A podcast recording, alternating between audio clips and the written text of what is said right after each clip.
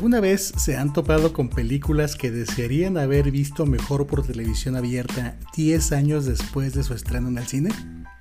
Y es que tendemos a generar expectativas de todo aquello que nos gusta. Ponemos la vara alta para todo lo que tiene antecedentes de buena calidad, lo cual termina siendo una pésima idea al momento de realmente disfrutar de cualquier cosa.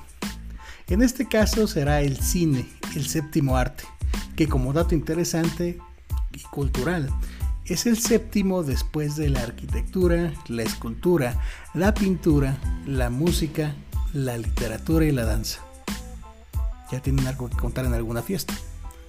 Bien, pondré sobre la mesa el caso eh, de una de las películas, las últimas películas que fui a ver al cine, luego de la prolongada veda pandémica. Esta obra cinematográfica fue Matrix 4 Resulta que durante la pandemia adquirí el hábito mamador de buscar ver cuánta serie y película se estrenara el mismo día de su lanzamiento.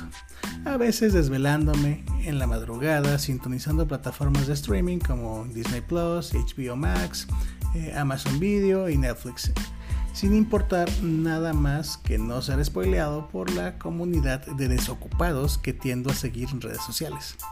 Así fue pues como me hice de boletos para el día del estreno de esta película. Para poder ver Matrix 4 me preparé volviendo a ver las tres películas previas y Animatrix, todo con el fin de no perderme ningún detalle y evitar que se me escapara cualquier referencia. Mis expectativas eran altísimas, como ya lo dije, por muchos motivos.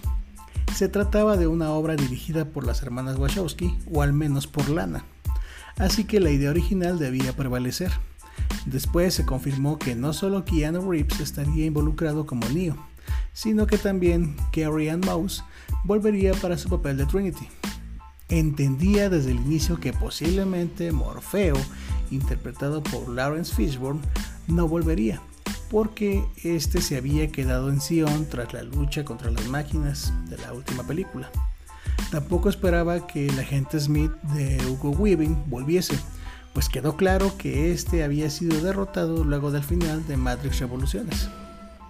En fin, esperaba que cumpliera todas mis expectativas de fan. No era tan difícil dar una continuación, según mi ignorancia, cualquier fanático podría haber desarrollado un guion convincente. De hecho, la película inició bien, Recuerdo que la vi en compañía de mi amigo Miguel, el cual también estaba empapado en la historia previa de la saga. Así que cada que se planteaba una trama interesante, volteábamos a vernos e intercambiábamos algún comentario breve. En fin, todo era genial. Se nos mostró que Neo era en realidad un desarrollador de videojuegos y Matrix había sido su Grand Theft Auto 5, su Witcher 3, la obra maestra que lo catapultó a la fama y el éxito. Pero este tenía problemas mentales graves, pues había llegado a profundizar tanto en su proyecto que terminó por creer que él era el personaje principal de este.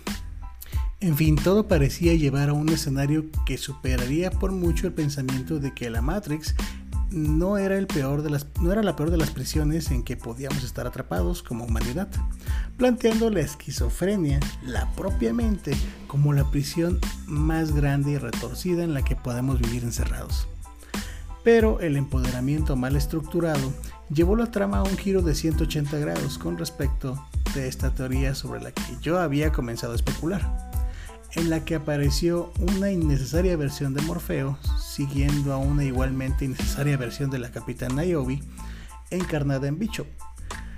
A pesar de que la original capitana Niobe saldría más adelante como anciana líder de los humanos libres. En general, considero que la película no fue mala, solo no aquello que yo tontamente esperaba. Este filme está evaluado en Rotten Tomatoes con 63% de aceptación según la crítica y 64% según la audiencia. De este popular sitio destacan algunas críticas que llamaron mi atención, las cuales comparto con ustedes. Son solo 3 de las 333 reseñas de los críticos. Ojo. Richard Brody del New Yorker comentó, Las explicaciones esforzadas de la reencarnación de los personajes originales por parte de diferentes actores se mezclan con la construcción lenta del mundo y los riffs reflexivos sobre la ficción, la realidad y la nostalgia. Además, la acción es rutinaria, falta la sensación de asombro. Mark eh, Kermode de Kermode and Mayos Film Reviews dijo, ninguna de las revelaciones alucinantes de la primera.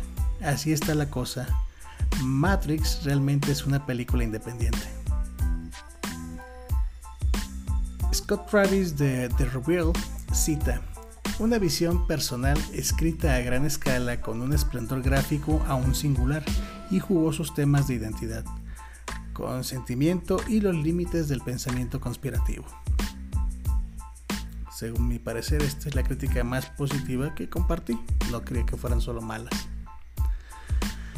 En fin, la película en general tuvo una recepción apenas encima del promedio, pero esto se debe quizás a que las propias hermanas Wachowski ya habían dado por terminada la historia en la tercera entrega. Por ello, forzar una historia para hacer fanservice no siempre es buena idea, ¿verdad Cobra Kai? En fin, a pesar de los efectos visuales, a pesar de las actuaciones de grandes actores, el guion acabó por no encantarme. En lo personal, no creo que la vaya a considerar como una de mis favoritas, pero debo aceptar el gran trabajo detrás. Solo que el poder del amor no es la filosofía que me representa y me convence en una obra de este tipo.